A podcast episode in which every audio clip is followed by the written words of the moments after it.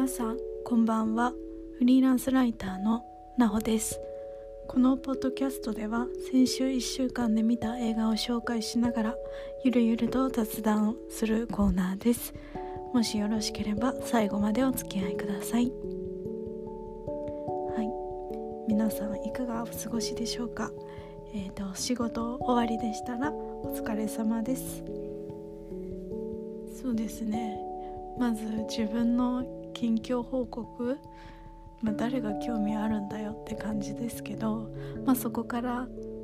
あの話していきたいかなって思います。そうですね。先週はその派遣の仕事が明日から始まるっていう風に言っていて、まあ、緊張しているっていう風に言ってたんですけど、まあ、無事1週間経ちましたね。お仕事を始めてから。で実際に出勤したのは火曜日だけでそこから水曜日から今日の月曜日まではあのずっとリモートワークだったんですね。で最初はこんな全然仕事も何も覚えてないのにリモートワークででこれからやるってなったら聞きにくいしなんか相当しんどいんだろうなって思ってたんですけど思ってたんですね。でも実際始めてみるとめっちゃいいですね。なんか音楽とか、まあ、ラジオ聴きながらできるし、まあ、個人的に大きいのは周りに全く見られてない監視されていない状況で本当になんか集中できるしあんまりストレスを抱えながらなんか見られてるとすごいプレッシャーを感じやすいんですけど見られてないことで、まあ、自分のペースでができるっていうのが本当に良かったですね。もうこれ一回経験したら戻れないんじゃないかなって思います。もうリモートワーク最高だなって思思っちゃいました。とはいえやっぱり日曜日の夜くらいになると明日から仕事だってやっぱり憂鬱な気持ちになっちゃうんですよね。でこの仕事のかその週末に仕事のことを考えたら憂鬱になる問題これみんな結構抱えてるんじゃないかなって思ったんですけどまあ、なんか友私の友達曰く割と無視して遊ぶって言っててまあやっぱそうなんだろう。無理やり遊ぶしかないんだな。無理やりその考えないでやりたいことをやんないとダメだなって思っちゃいますね。無視するのが一番やっぱりいいのかなと思って。本当にまあ、月曜日なんて来ないって思いながら日曜日を過ごしたら割と充実した一日になったのでただねやっぱり月曜に向かう夜なんていうの？月曜に向かう夜って何って感じだけどそのまあねなんかねあんまり寝つけないんですよ。まあ、とはいえなかなか充実した、まあ、週末にすることができたので、まあ、よかったかなって思いますあとねやっぱり自分がたのなんだろうなやってて楽しいことを知るっていうのもやっぱり重要だなって思ってて。で私一つまあなんかあこれ好きだなって思思うたび絶対メモしていた方がいいと思うんですね。なんか何するのが好きって言われて私すぐパッと答えられないからああれが好きだ。あれはやってて楽しいわって思うタイプで。でもなんかあ今日何やろうって思った時に好きなことがすぐポンって出てこないからポンって出すために常にメモを取っとくっていうのが私の中で大事だなって思います。私が最近昨日気づいたのは気づいててめっちゃワクワクする瞬間はあのラッシュっていうあのバスボムとかバブルバーをあの売ってるイギリスのショップブランドがあるじゃないですか。私そこのブランドが本当にすごい好きでめっちゃ行くたびすごいワクワクするんですけど。で昨日そこに行っていろんなバスボムの匂いを嗅いであどれを使おうかなって選んでる時間とか本当に楽しいんですよね。なんか今までバスボムとかは使ったことなくてヘアケアのコンディショナーとかトリートメントはラッシュでずっと買ってたんですけどあとたまにあのなんだろうパックとかも買ってたんですけど初めてそのバスボムとバブルバーいろいろ見てめっちゃ楽しかったですね。はい。まあそんなとこですかね。はい。で今回今回っていうか、まあ、先週1週間見た映画を早速紹介していこうって思うんですけどあんまり実は見れなくて、えーと、4作品見たんですけど「帰ってきたヒトラー」「マリッチストーリー」「エイブのキッチンストーリー」「エマの秘密に恋したら」っていう4本でそうだなどどれからいこう？あじゃあまず「エマの秘密に恋したら」っていうやつ。これは1時間半くらいの結構短い映画だったんですけどなんか結構軽い感じで頭使わないやつみたいなって思ってこれにしたんですね。でそうだな。まあなんかストーリーは結構ありきたりな感じでうんあんまり共感とかもできなかったけどあのヒロインのヒロインか？ヒロインのあのファッションがめっちゃ可愛くて、まあ、確かに流行には乗れていないんだけどちょっとレトロででもなんかすごいスタイリッシュに着こなしてるあのファッションがめっちゃ可愛いなって思ってましたで何よりまあ見てるだけでニューヨークの雰囲気が感じれるしあニューヨークのオフィスで働くってこんな感じなのかなってなんか想像が膨らむそんな映画でした。まあ、なんかストーリー性はない薄いけどニューヨークを感じるにはいいって感じですね。で次にエイブのキッチンストーリー、えー、あでさっきの「エマの秘密に恋したら」っていうやつはネットフリックスで見れます。でエイブのキッチンストーリーこれもネットフリックスで見れてこれも舞台がニューヨークのブルックリンなんですよ。そう。でねこれも本当ニューヨークをかブルックリンとか、まあ、そういうニューヨークを感じるにはもってこいで。でね何よりすっごい飯テロでした。めっちゃ見ててお腹すくの。本当に美味しいご飯美味しそうなご飯ばっかり出てきて。で意外とね扱ってるテーマはちょっと重くてあの主人公の男の子エイブのお父さんとお母さんがあのあまずお母さんがえっ、ー、とユダヤ、まあ、ユダヤ人の両親を持ったお母さんでお父さん側はえっ、ー、とイスラムあそうねパレスチナ系のパレスチナ人でムスリムイスラム教を信仰している両親を持っているんですねお父さんは。でまあその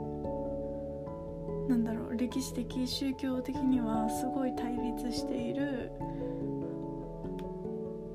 グループじゃないですか。その間で生まれてきたエイブのそのアイデンティティ的な問題もあるし、まあ、何より今までずっと特にその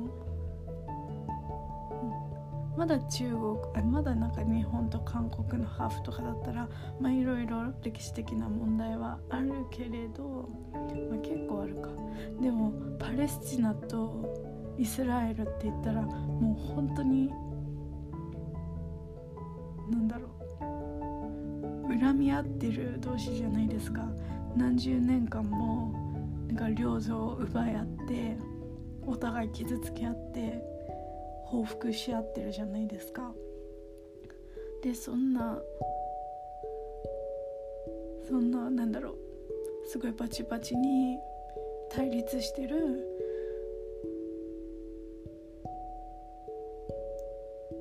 国籍の間で生まれたエイブがエイブあまあエイブなんですけど、まあ、いつも家族でこうみんなで集まる時にやっぱり宗教的な問題で考えの価値観とか合わなくていつも喧嘩になるからその喧嘩をしないためにそのエイブエイブが好きな料理でだからフュージョンパレスチナの料理とイスラエルの料理を合わせたミックスした料理を提供することであの仲良くなるきっかけにしようっていう風にエイブは決めるんですけどでも逆にそれが原因でもっともっとなんだ悪化し喧嘩が悪化しちゃうんですね。で最終的になんかこんな家庭で生まれたエイブがかわいそうみたいな両親が悪いみたいな話になってすごいエイブはショックで家出しちゃうっていうストーリーなんですけど結局その料理では宗教の問題とか、ね、そういう、ね、宗教の問題を解決できなくて宗教とか、まあ、歴史的な問題の、まあ、根深さ本当に解決することが難しいんだなっていうのを、暗示するそんな映画でした。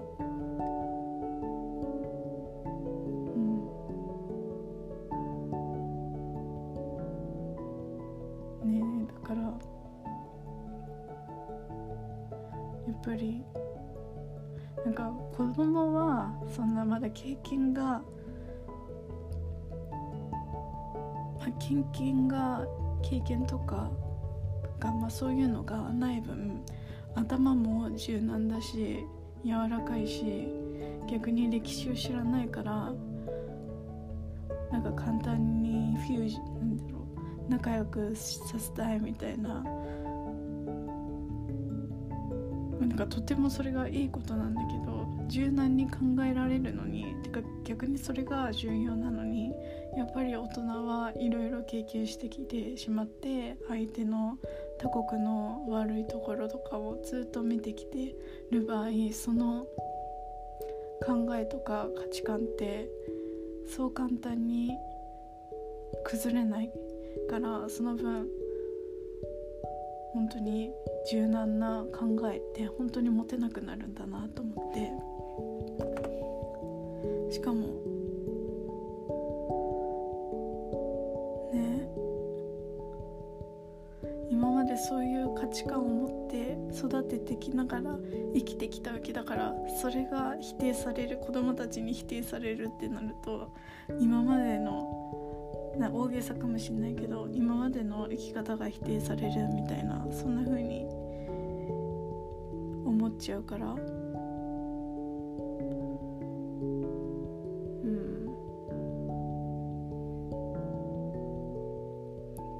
だから本当に何が言いたかったんだろう。でも本当に難しいなっていう風に思いましたね。でそんなことを考えた映画でした。でマリッチ次に見たのがマリッチストーリー。これもネットフリックスで見たんですけどてかこれがこれはネットフリックスオリジナルでスカーレット・ヨハンソンとあまスカレット・ヨハンソンが主演をやってるんですけどこれもめっちゃ私は良かったかなって思います。なんか「マリッジストーリー」っていうタイトルだけど内容は結構離婚に関して離婚をするにあたって親権はどっちが持つかみたいな裁判をなんかしていく夫婦の様子を撮る撮っているそんなストーリーなんだけど。ね。ちょっと思ったのは夫とかまあそれ自分のパートナーはある意味自分の半分であるからある自分の半分であるからこそなんか冷静に見ることはできないし逆に感情的に見てしまうし逆に離婚するってなったとしても完全に嫌いになることはできなくて逆に心のどこかで大切に思ってたり好きまだなんだろう愛しているっていうそういう気持ちもあるわけでなんか本当になんか複雑だなって思いました。あこれがパートナーにパートナーを持つってことなんだなっていうふうに思いましたね。結構ね最後泣いた。うん。めっちゃ良かったです、うん、で最後に帰ってきたヒトラーっていうのを見たんですけどこれはどういあこれはアマゾンプライムで見たんですけどこれもねまあいろいろ考えました考えさせられる映画でした。なんか結構なんか想像と違ってストーリーなんていうの？なんか結構なんかドキュメンタリーに近い感じで映像を撮っていてうん。まあなんかストーリーは、すとネタバレになっちゃうんだけど。はいだから言うのやめよう。でも私の個人的な印象として印象深いセリフがあって最後に、まあ、ヒトラーが君たちは僕の一部を持っている。だから僕をこんなに支持してきた人はたくさんいるんだみたいなことを言っててうわ確かにそうだって思ったんですね。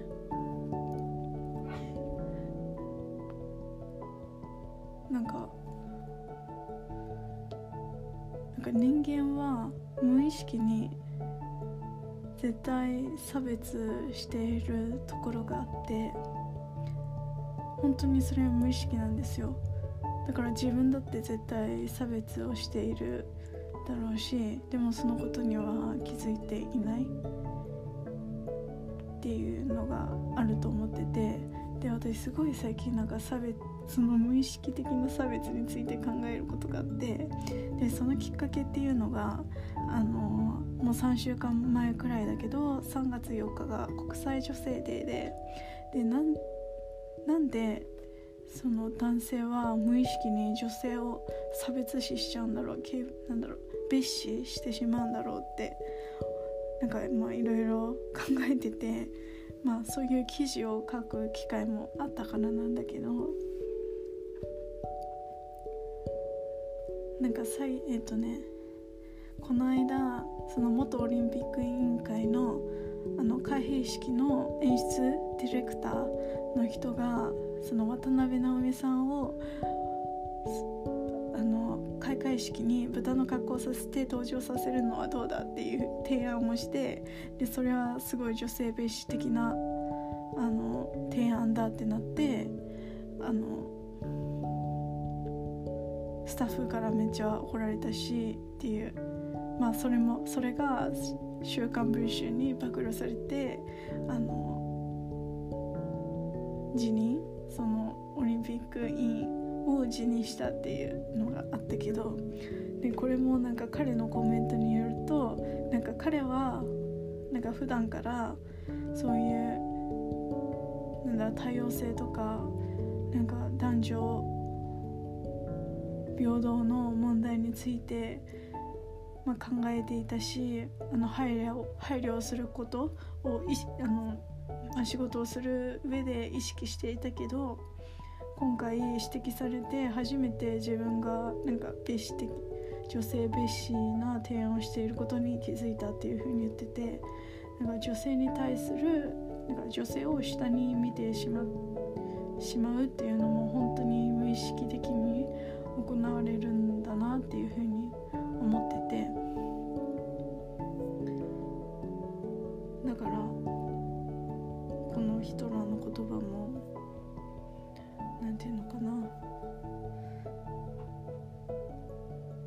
自分が弱い立場になってきてしまったらマイノリティを叩いてしまうっていうどの人間もそういう気持ちを持ってしまってる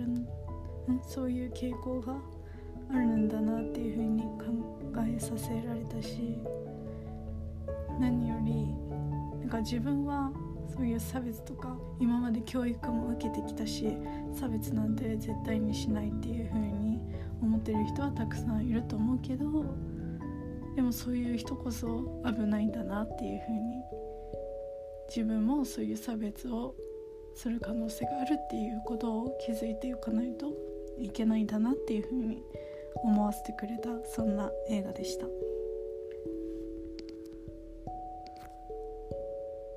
うんそんなところかな。なんか今回はね特に帰ってきたヒトラーとかもあとエイブのキッチンストーリーとかも結構考えさせられる内容だったなって感じです。はい。あそうだ。えなんかいつもこんな風にダラダラ話してて面白いって思ってくれてる人いるのかなっていう感じですけどなんかなんかツイッターその映画とかいろいろツイートしてるツイッターを私やっていてでそこのフォロワーさんたちがあそのツイッターからこの私のポッドキャストを聞いてくれる人はなんかフィードバックくれたりしてすごい嬉しいんですけど全然ツイッターから来てない人たちどれくらいいるんだろうなあどれくらいいるのかなって思ってて、まあ、もしなんかこういうテーマでこういう映画を見てほしいとかこういう風にポッドキャストを進めてほしいっていうのがあったらあの気軽に私のツイッターに来てなんかまあ、DM とかでなんか話してくれたらなって思います。本当めっちゃそれがウェルカムだし本当にフィードバックがなさすぎてすごい一方通行なポッドキャストになってるのでぜひぜひお待ちしています。はい。そんなところかな。多分あのねアップルポッドキャストからだと私のツイッターアカウントに飛べないのね。アンカーから見てたらウェブサイトのリンクから飛べるんだけど。でで私のそのツイッターアカウントの探し方としてツイッターを持っていたらその検索で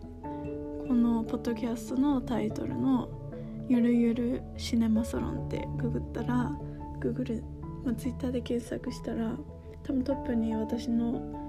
ツイッターアカウントが出てくるのでそこからコメントをしてくれたら嬉しいです。はい。ぜひぜひお待ちしています。はい。では皆さんまた次のポッドキャストでお会いしましょう。バイバーイ。